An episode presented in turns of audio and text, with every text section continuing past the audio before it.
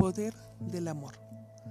Puede verse que la aceptación del principio femenino de fuerza de entrega permite un acercamiento totalmente distinto a la vida y le infunde un significado diferente. No hay lógica en el acercamiento femenino.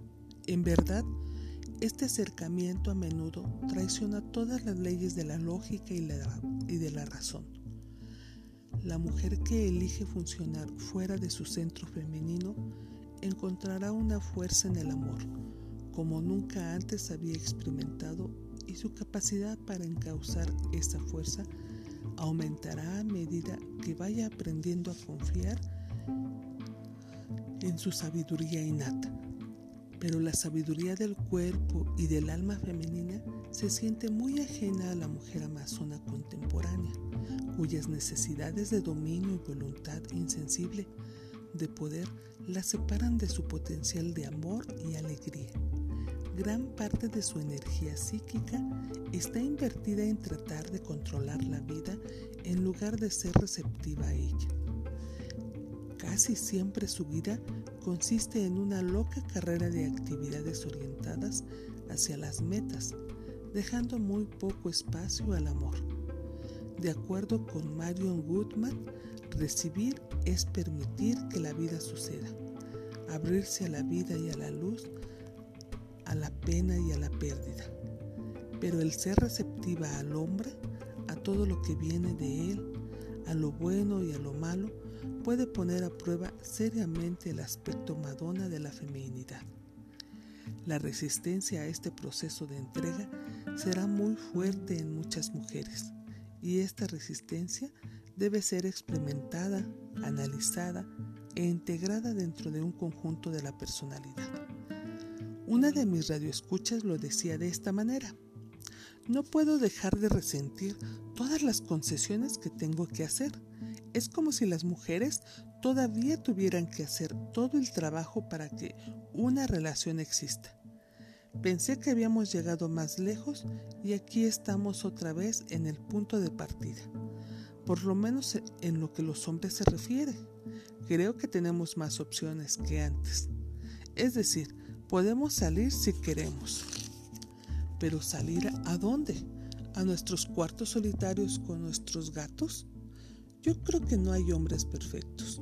Todos ellos necesitan una gran cantidad de paciencia, fe, dedicación y esperanza. Y una razón por la cual estoy muy enojada es que ya estoy cansada. Quizá si no saliera tan tensa de mi trabajo, tendría más energías para invertir en lo que aparentemente es otro tipo de carrera. Esta mujer aún no tenía una actitud positiva hacia las relaciones. Hay algo de verdad en sus afirmaciones, pero está claro que ella tiene mucho que aprender acerca del proceso de la entrega amorosa, la cual siente como un trabajo que hay que realizar. Y la razón por la cual la siente así es debido a su resistencia a ella. Cuando hay una resistencia defensiva a rendirse, el proceso parecerá, sin duda, arduo. El entregarse al hombre adecuado, y se supone aquí que una ha escogido bien a su héroe, debe ser experimentado con alegría y como un triunfo, puesto que los dividendos que le produce a la mujer provienen no solamente del aumento en amor y ternura que recibe del hombre, sino de la renovación de la vida misma en ella. Respiración profunda. Sin embargo, la mujer debe estar dispuesta primero a dejarse ir y a permitir que la vida fluya simplemente de una manera tranquila y abierta. En un nivel físico, algo tan simple como respirar profundamente puede ser muy útil en el proceso de entrega.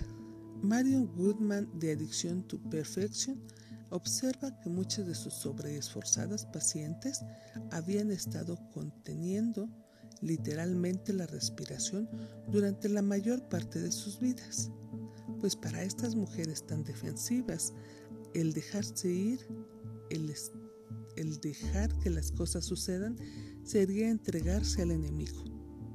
Una actitud descansada, tanto física como mental, capacitaría a la mujer para aceptar con mayor facilidad los defectos del hombre al cual quiere unirse y entregarse.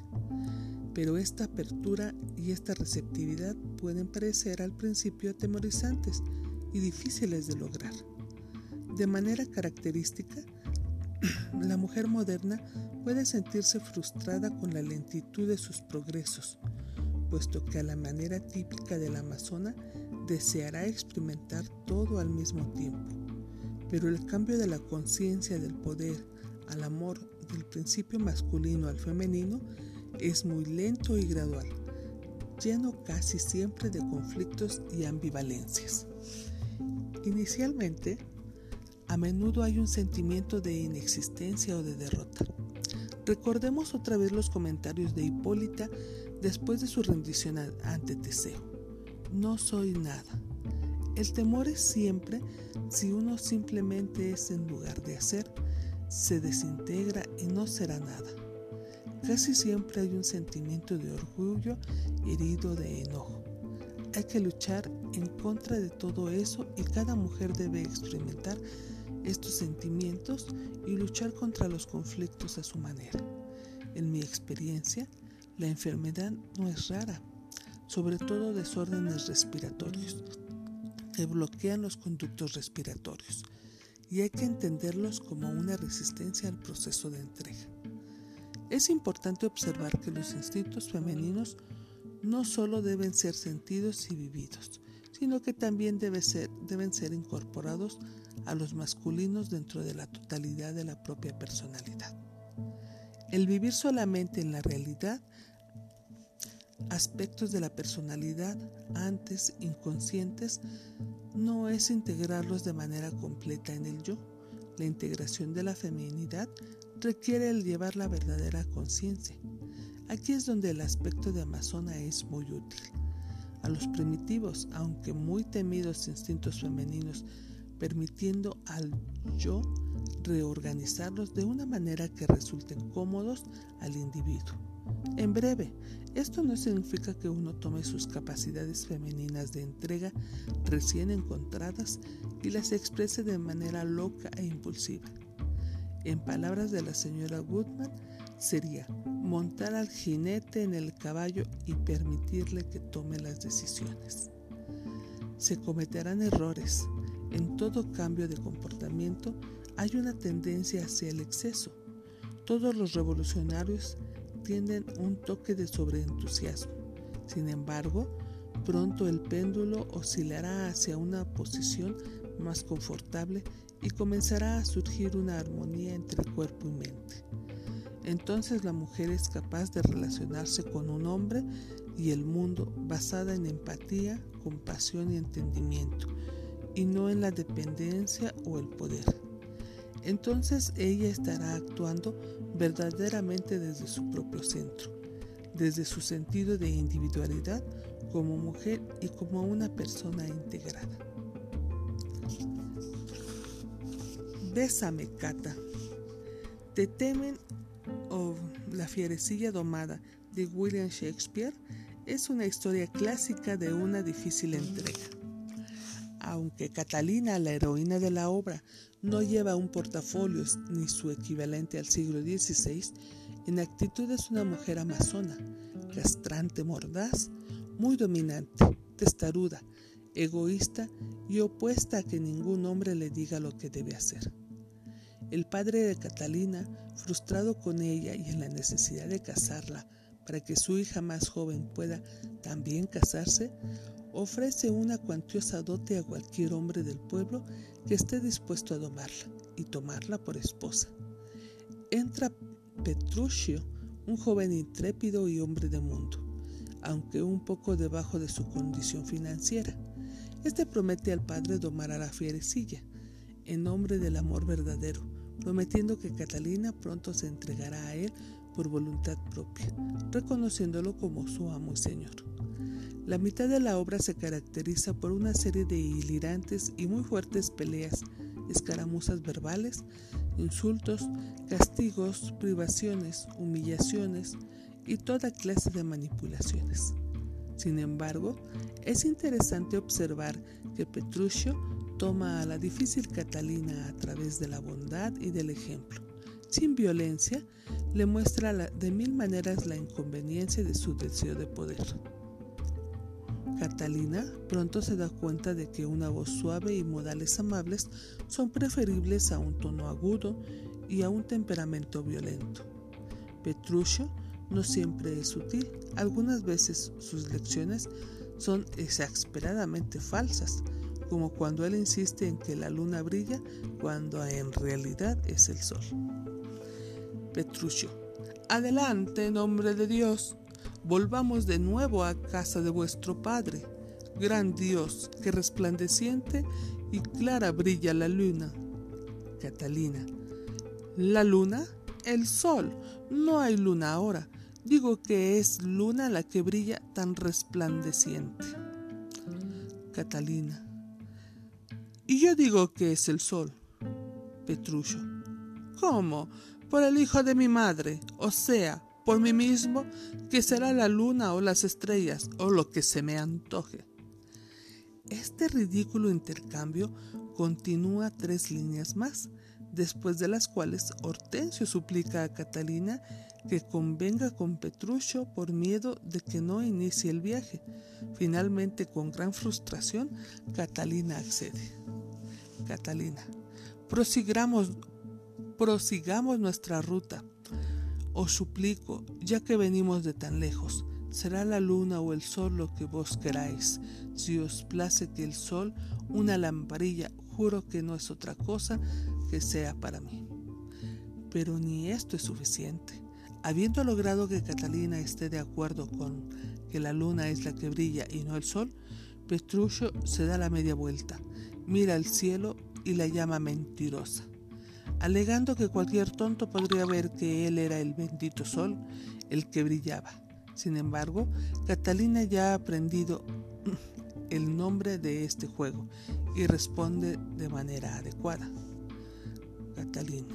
Bendito pues sea Dios, es el bendito sol, y no será el sol si deseéis que no lo es, y cambiará la luna cuando se os antoje que cambie, y por tanto lo que queráis que sea, será para Catalina. ¿Cómo es posible que esta aguda, brillante y aparentemente indómita mujer llegue a un punto donde reconoce el valor que tiene para ella entregarse a Petruccio? La obra no es muy explícita en ese punto, aunque claramente Catalina ha encontrado una especie de paz y tranquilidad que no ha podido sentir cuando ha estado luchando con su hombre. Aunque no ha perdido su espíritu fiero, ella ha descubierto que es más fácil amar y ser amada por Petruccio que pelear contra él. De manera interesante, la gente del pueblo admira el hecho de que Catalina haya recorrido el círculo completo, de fierecilla a amante esposa. Ellos la encuentran mucho más digna de admiración que aquellas mujeres que siempre han sido dóciles. Catalina ha llegado a entender el poder de la feminidad de una manera en que una mujer naturalmente femenina no podría, porque ella puede ver el contraste con las actitudes y comportamientos más masculinos que acaba de abandonar tan de mala gana. Catalina escoge ahora emplear su formidable inteligencia y energía en apoyo de su esposo en vez de combatir con él. El punto culminante de la obra ocurre cuando Catalina dirige un discurso a las mujeres del pueblo, implorándoles que acepten su feminidad y que se entreguen amorosamente a sus hombres. Tu marido es tu Señor, tu vida, tu guardián, tu cabeza, tu soberano, el que cuida de ti, el que se preocupa de tu bienestar. Él es quien somete su cuerpo a rudos trabajos, tanto en la tierra como en el mar. De noche vela en medio de la tempestad, de día en medio del frío, mientras tú duermes cálidamente en el hogar, segura y a salvo, y sin anhelar otro tributo de tus manos, más que amor, bella apariencia y fiel obediencia, poco pago para deuda tan grande. Pero esperen, eso fue entonces. Las mujeres de ahora no duermen cálidamente en el hogar seguras y a salvo. La mayoría de ellas están fuera de su casa compartiendo de la misma manera que los hombres. Por desgracia para las mujeres modernas, Los tiempos han cambiado, pero no los hombres ni las mujeres. La fiera esposa, empleada en el mundo o en el hogar, es todavía la mujer viviente para todos los que la rodean, pues no habría armonía mientras prevalezca su deseo de poder. Catalina dice que le da vergüenza que las mujeres sean tan simples como para declarar la guerra cuando deberían implorar la paz de rodillas. Cosas extrañas y excitantes que los jungianos llaman sincronicidad comienzan a suceder cuando una mujer empieza a abrirse a la paz y el amor, integrando los aspectos femeninos de su personalidad. Los hombres que hay alrededor de ella también comienzan a cambiar. Los hombres maduros y realizados empiezan a ingresar en su vida. Hombres que también están luchando para encontrar conciencia en sus relaciones. De la misma manera que Petruccio, estos hombres pueden facilitar enormemente el proceso de la mujer en transición. La transformación psicológica interna que acompaña al proceso de entrega se ve ayudada de gran manera por un discurso y entusiasta, entusiasta Petruccio que tenga el valor de disparar un palazo al corazón de su Animus King Kong, ya sea que lo haga con enojo o con valor y fe inexorables. Depende de su naturaleza, la de ella y de la relación. Sin embargo, si el hombre hace esto, o más exactamente, la mujer le permite que lo haga, no hay duda de que ella está involucrada en un tipo de sumisión voluntaria.